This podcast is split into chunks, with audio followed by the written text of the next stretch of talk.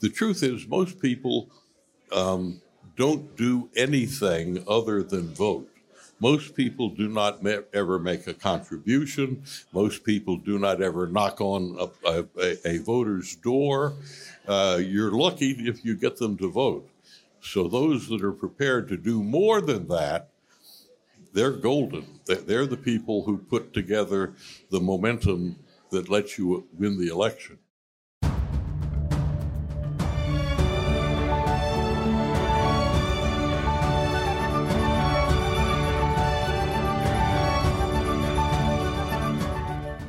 Estamos no ar. Me chamo Luiz Guilherme Prioli, sou associado do IFL São Paulo e seu âncora aqui no podcast Acendendo as Luzes. Quem sabe o Instituto de Formação de Líderes São Paulo é uma associação apartidária, independente e privada para encorajar os valores liberais no Brasil através de seus membros e ampla rede de parceiros. Nós acreditamos que os cidadãos comuns são os verdadeiros protagonistas das ideias da liberdade.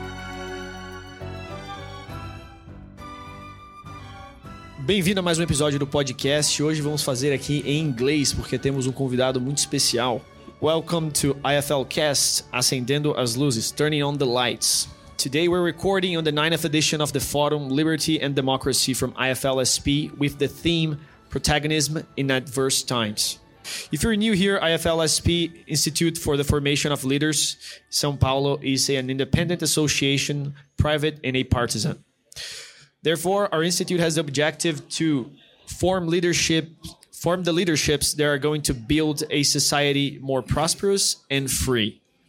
If you identify with this objective, or let's say challenge, you can follow us on our social media or YouTube channel at IFLSP. And we have a selective process that opens twice a year, both in the middle and at the end. Now, our main theme building leaders in the public sector. And for that, we have very special guests to talk about it deeply. We have Rafael Lima, the founder of the channel Ideias Radicais, Radical Ideas, and counselor to the Free Market Institute, Instituto Livre Mercado. That's our guest here with you. And of course, Morton Blackwell, founder and president of the Leadership Institute in Washington. He trained more than 250,000 people in the US and abroad. Also, he was a special assistant to President Ronald Reagan at the White House. And with me for this talk, I have a co host, Mariana de Oliveira Sinicio, who is also here and is also the president of IFL Brasilia, and your host, as always, me, Luiz Guilherme Prioli, uh, leader associate at IFLSP, director of growth marketing and commercial at the health tech Polaris, graduated from Bentley University in Boston with an specialization in Georgetown. I want to thank the both of you coming here today, especially you coming from so far. Happy to be here. Um, I feel like that's going to add a lot because we are in the year of elections. And we are also talking about leadership in the public public sector, right? Something that's very uh, sometimes forgotten. And what what would you say constitutes a leader in the private sector, in the public sector? Well, the purpose of our institution is to increase the number and the effectiveness of activists and leaders in government, uh, uh, politics, and in the news media. Uh, I would say when I started the, my Leadership Institute in 1979 in the United States, uh, every other conservative and libertarian educational group focused just on the important job of teaching about issues and philosophy and public policy questions. Very important stuff. But I decided what I could do that was most useful would be to find people who already are reasonably conservative in the sense Ronald Reagan was a conservative. That is, people who favor limited government and free enterprise and strong national defense and traditional moral values. And so that's what I did. And so we look for people who have their heads screwed on right fairly well and let and leave to other groups teaching them about issues in philosophy, but we teach people the skills, how to organize, how to communicate, how to raise money for your nonprofit organization, how to appear well on television. So we teach skills.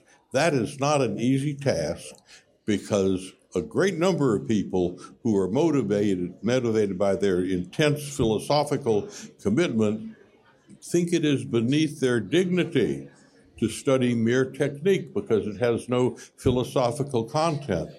And so that is a, a, a fence we've got to cross over before we can take people who are uh, philosophically committed and then make them effective.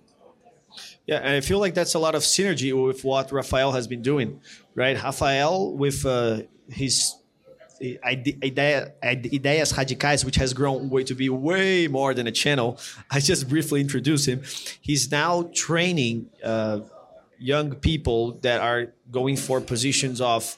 Uh, I could do it if you. Yeah. Yeah, so uh, so Ideias Radicais started as a YouTube channel and is mostly known as a social media platform. Uh, we do have a presence on YouTube, on Twitter, Instagram, that stuff. But we um, slowly started working in actually making the ideas happen in reality. So, and we realized just what you said. There are a lot of people who real who understand the importance of the liberty and values and all technical stuff. But okay, now you're in charge. Now you have a position. What are you going to do with it? You're going to talk with you're, you're going to have to talk with people who don't like your ideas, who don't like you, have other interests. How are you going to make this happen? Or you have to run a campaign. So you can't just rely on getting elected on people, on the votes of people who read Mises. You're going to have to reach other people. You're, going to have to hire and manage and execute a team. You're going to have to find a methodology and execute that. That's all a lot of other skills. So we started training people in that, especially in the context of elections. Our focus now, in that sense, is uh, training candidates and finding good electoral methodologies for them to follow. How to get elected in this situation? Uh, you're a more internet guy. Okay, so here's techniques that work. Here's how to manage your team. Here's how to uh, raise funds for your specific idea or where to find them. So, yes, that's a very big problem. And there's something that I realized back in back in November 2018, just after we elected our first um, officials for Congress so it was in October 2018 was the first round of elections and federal elections. In November, I was talking to them and I realized we have a huge human resources problem because in, and it's going to increase because in 2020 we're going to have municipal elections in 2022 we're going to like like three four times more than that yeah. there aren't enough people out there to be cabinet managers to be the technical teams to be the campaign teams we don't have today enough campaign managers to run the elections this year. This is a big bottleneck. So well, I can assure you, we have found that same problem in the United States. I began in 1993 to hold a week long school for campaign managers in, in, the United States, and we've done it since 1993. But this year in the United States, there are more people who are conservative or pro liberty candidates than any other year in the history of the United States. Enormous numbers of people, many of them running for Republican nomination against each other because it's viewed, perhaps correctly, that there's going to be a big win for the Republican Party this year. So there are a lot of people who are running. But that means every one of those campaigns has to have a campaign manager. And so I started this summer a nowhere uh, operation, and it's a an intense nine day school, which we call Campaign Leadership College. We did it last month. It worked out very well. My plan is to have nine or 10 more of those uh, nine day schools conducted between now and the summer of 2024. But th- there's always a shortage, but the shortage at least now in the United States, is worse than it has ever been because there's so many people who have who are philosophically sound who are wanting to run for office. Yeah, and it's a nice problem to have, right? Right. We call that a problem of success. yeah, it's it's uh, it's it's the problem. My restaurant's full. I need more tables, so uh, that's good. But uh, we realize this problem too in Brazil, and for what I see internationally, I think that's common. I've seen that in Portugal. Portugal has today uh, Iniciativa Liberal, which is a liberal initiative, which is essentially Novo or the Libertarian Party, something like that. They're finding the same problem. Uh, their system produces less. Their, their uh, electoral system is a closed list, so it has less candidates, but still they have that management problem. I think that's widespread. And what I would ask you is, you we have different strategies. We do the follow ups on the candidates. So we usually um, work with a candidate for three to 12 months before the campaign. It's a really focused thing. While you do the, the week long uh, seminars, have you done, because I mean, you've been that in that space for 40 years. I've been in that space for four years. So have you tried the other thing? How does that work? Well, part of the problem is when you train people to be campaign managers and they turn out to be very good campaign managers, they don't stay in the job market to be campaign managers in the future. Some of them are hired by the people whom they elect, and those people are not available anymore. Uh, some of those people become consultants. And they want to offer services to many different candidates and get money from many different candidates.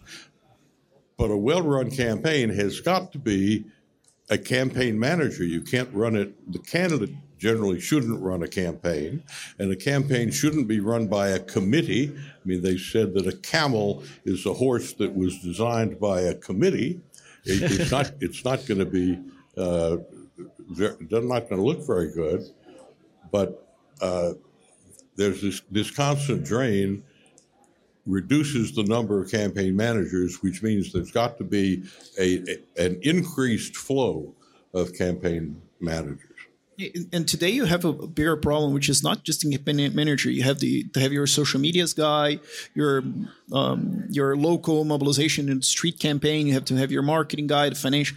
It's a you know a decent sized com- campaign in Brazil is ten to twenty people plus the activists as mobilizers. This could go up to 100 to 100 people easily yeah. right. in, a, in a big, you know, relevant 100,000 to 100,000 vote campaign. How's that in the U.S.? Well, there's a problem in the U.S. that probably I think you face in Brazil as well. You wind up having people get in charge of, can- of political campaigns who decide that it's in their interest to spend all the resources of the campaign on paid advertising and do not invest money in organizing at the grassroots, identifying supporters, organizing young people, getting people out to vote on election day, because there's no money for the consultant in that. But I presume in Brazil, as in most other countries, the, the consultant who orders the television ad or the online services or the newspaper ads gets a commission. In the United States, it's generally 15% of the cost of the ad goes into the pocket of the of the consultant, which means you have a campaign that has its resources spent on the air war, as it were, and very little on the ground war. And you need to have a healthy balance between what's going on on the ground with people and what is doing in paid advertising. Yeah, that's the, what you mentioned is what we call in my team what we call difference between feeling like you're campaigning and campaigning. Because sometimes when you do ads oh, I'm, I'm all over the place. I'm on the tv i'm the, the social media you f- you really feel like you're in your campaign. But are you? Is this actually turning over? And running a running a grassroots team running um, you know door knocking at activists you're going to have to manage a few dozen not very well paid people, so they're not going to be that motivated. They're going to be a, like a simpler workforce, and management of that is annoying. It doesn't like very much feel like you're in campaign. You're going to be mostly talking with people who aren't that much uh, interested in you, which is good because you don't want to be spending a lot of time uh, talking to people who are already interested in you. You have already that vote, so go find the other one. And it that is campaigning, but it doesn't feel like that. It's kind of boring. So I, I realized that a few candidates they do the thing where they really feel like they're campaigning. They want to feel, you know, being on the TV and big spending, but that that uh, grassroots part doesn't work very well. And what we found in in Brazil is by doing the data analysis of the last two campaigns in the municipal and the federal, is that usually, except the outliers, you know, they're famous or this or that. Usually it's uh, two to one dollars or reais or whatever in either one. So there there are very few campaigns who break this those mold. Most the few that break go to three to one. So it's either your internet and media presence two dollars to one, or grassroots two dollars to one. But it's never too skewed. It's always a compound on those. Is that what you find, well, or? I think that the ideal thing is to be within that range. But unfortunately, if you have a greedy consultant, yeah. he'll spend 90% of your budget on paid advertising and maybe 10% on uh, grassroots organizing and and doing things where you're directly interacting with people and adding volunteers to your organization. Yeah. It's it, it, it is an awful problem, and it's the bane of the existence for principled conservatives in the United States to have a good conservative candidate take on as a campaign consultant somebody who does not believe in organizing people. I mean, it's crazy, but you do have people who make a lot of money by doing that. Yeah, but but it's the incentive, right? When you said about, when you talked about the commission, I was like, "There's no way that exist. This doesn't exist in Brazil." So I think it's a problem, and yeah, of course, the, the incentive is going to be there, and it's going to skew the elections. That's really bad you should find a way to get rid of that somehow. That's not really a good incentive. Well, w- one way to improve the situation is to increase the number of consultants who are principled conservative and pro liberty people. Pushes down the price. Yeah. Well, increase the number that pushes down the, the price, but it also uh, it means that there will be more campaigns uh, run by people who share the philosophical viewpoint of your candidate. I mean, some campaign consultants are notoriously opportunistic, and they will work for anybody who has who can pay them. They they'll work for a Marxist uh, if they can pay him money. Uh, a a respectable political consultant wouldn't do that, but there are an awful lot who do that. So you have to go for the building you have to build the values first and then you train them as a campaign manager to well, avoid look, going I, for I, the other I, team. Uh, you mentioned that I've trained 250,000 people, yeah. and that's no exaggeration. We hit that number uh, in July of this year. I have found that it is much easier to take a c- committed, principled conservative who believes in liberty and teach that person the skills that are necessary to be effective in government politics and the media than it is uh, to take a really skilled person who knows well how to organize and communicate and, and teach that person to be principled. It's it, that, that is, seems that, that seems like a reasonable assumption. Yeah, yeah, we found that as well, and again, you have the financial incentive. If you have like a complete mercenary who is a really good campaign manager who has no principles, and you say, "Well, here's a few ideas. Come work for these principles and make ten times less what you're making today. How about that?" Yeah, no, that, well. that's not going to happen. But yeah. I disagree with you. I think, uh, in general, we have many volunteers to make it work. How do you motivate people to give themselves and volunteer in these campaigns? The most commonly successful means of involving people is to ask them to become involved. I mean, I I got my start in youth politics, working to organize students for conservative Republican candidates. And I would go to a college campus and set up a table. People come by. I'd, I'd say, "Are you a Republican?" Or I'd say, "Or uh, do, do you are you supporting Congressman Smith for the Senate or whatever?" And some would, and I'd say, "Well, would you like to come and to the meeting and volunteer?" and some people will do it just because you've asked them to. And I think that's the the the, the single biggest source. Uh, also, uh, in every country, there are groups that are reasonably well organized, neighborhood groups, professional groups, and you get somebody who's active in one of those groups, that person can recruit others from their group to come and, and work in your campaign. The truth is, most people um, don't do anything other than vote.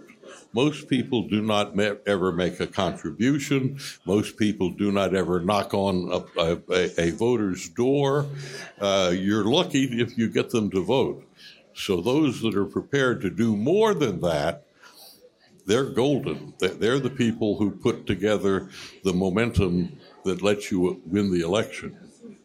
Yeah, that's the same thing we find in here. Like when we talk to to candidates and we say, "Well, call your friends, call your people," and we ask them, they're like, "Oh, no, I'm gonna call my friend and ask him to be involved with politics." You know, that's just weird. He's not gonna want it. Well, you want it, and and he has that idea, and and well, if a person has an idea of a world that he wants and the world's not that, he, he wants to do something to make that happen. So if you give to me, look, you just have to, you know, well, go and do that simple thing. He's going to do it. When you're working with a friend, trying to get the friend to help support the candidate that you're supporting, the most powerful thing to say to that friend is, as a personal favor to me, would you come and work for this candidate? That is that is more powerful than the, the political philosophy that's involved. As a personal favor to me, a lot of people will do it. Straight up loyalty. You're going for the for the most loyal person you can get. That's the person who's doing this exclusively as a favor to you. Yeah. Everything that comes besides that, it's a bonus. Yeah. That's right. Yeah, but but yeah, there, there is that, that human that human thing. Like what, what we think usually is that uh, this is politics, and it's not. Real. It's really friendship and um, social bonds. You're more inclined to vote for a person if he's your friend. You're more inclined to work for someone if there is trust there. Trust is a really important thing. But I think it boils down to when you have people with very strong values, they're willing to go to rather great extents to make that happen. And, and it's not really just a conservative or libertarian thing. See the socialists, they do that too. They're really motivated. And what we need to, what it's lacking in our movement really is the go here, do this, do that, talk to this person you know the procedure on how to do a campaign and i think there is also i don't know because my, my impression is that campaigns in the us they're more stock. And, and, people kind of understand better how they work. Might be just my skewed version my skewed vision of this. But in brazil people know a lot less about how campaigns work. So they don't think it works a lot. So when you yeah, say this method works we've done it. People trust them and oh, okay this is actually going to work. Something that i say a lot is uh, half of winning is looking like you're going to win. So people just get engaged in that. This works okay. Then I'm gonna knock on hundred doors. I'm gonna go and uh, talk to people for you for about a week as a volunteer. They're gonna do it. You just you just yeah, need to get like the clear cam- instructions. Our campaigning it, structure has been imported from the United States, right? They've been doing it more professionally for much longer periods of time. Yeah, I feel like that's where it comes from. That that feeling, somewhat. Well, I, I learned you know? something about human nature 50 years ago when I got married. My wife had a six year old son from her first marriage.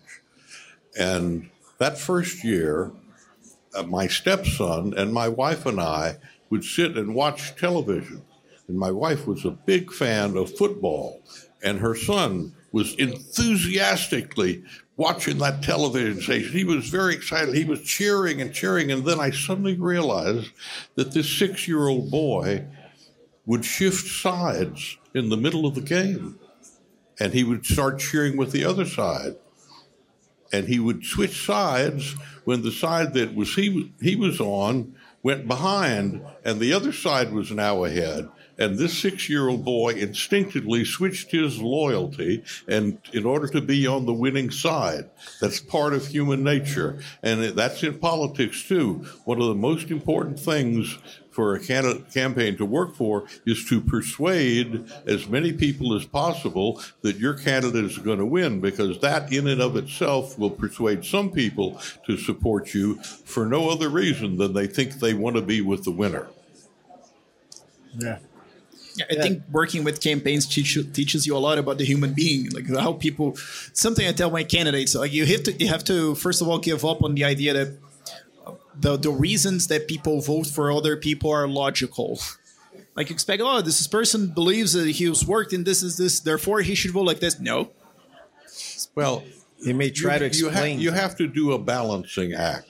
It is absolutely impossible to put together an, a majority in an election to vote uh, for a candidate where everyone in this majority agrees with everybody else on every issue. It, it just doesn't work that way because on some people will be on the more conservative side on one issue and the more left wing side uh, on on another issue.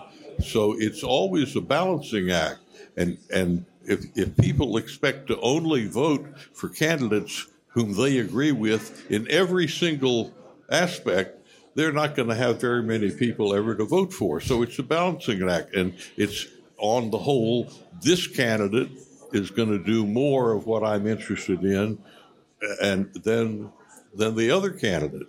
And so for and it's you're not going to vote for, find somebody perfect, so you got to think support the candidate who is least imperfect. Well, uh, I want to also get this. We're talking a lot about the public sector, right? But we also have the private sector who are our sponsors.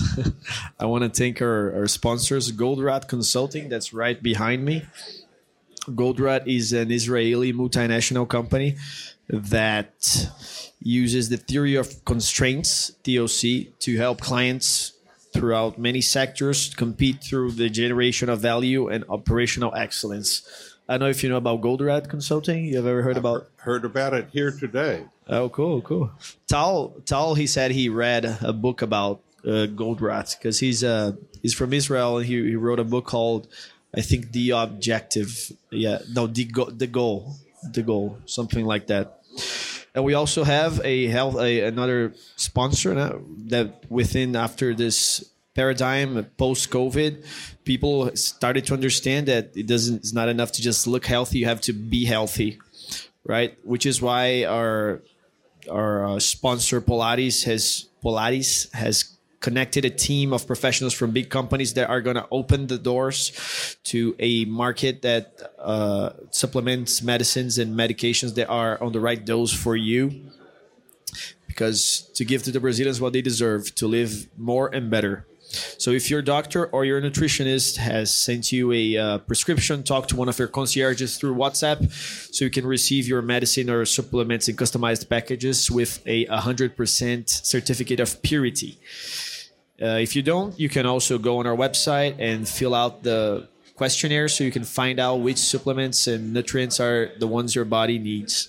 And also, we have later after here, we have a, a gift for you one of these supplement packs that are customized for immunity.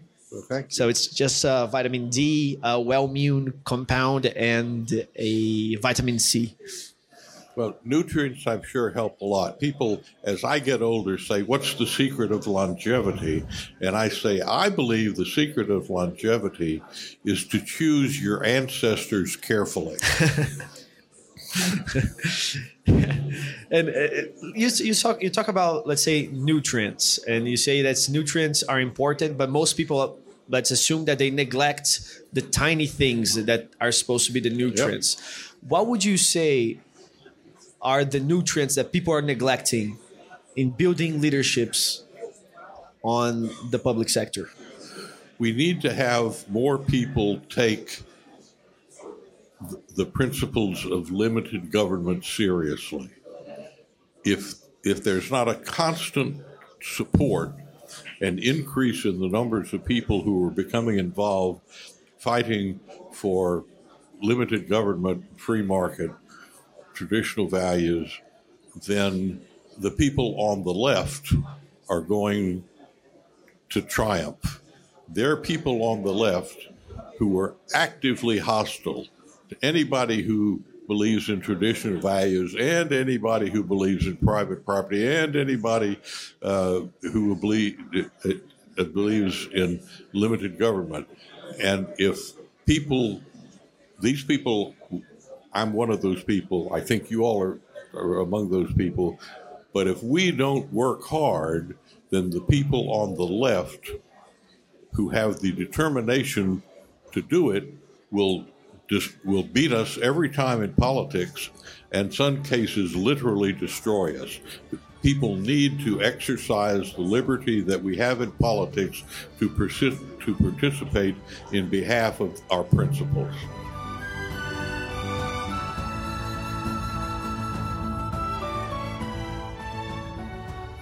Well, I think that's a great closing statement, Morton. Thank you so much for having you, Rafael and Mariana, here with us today.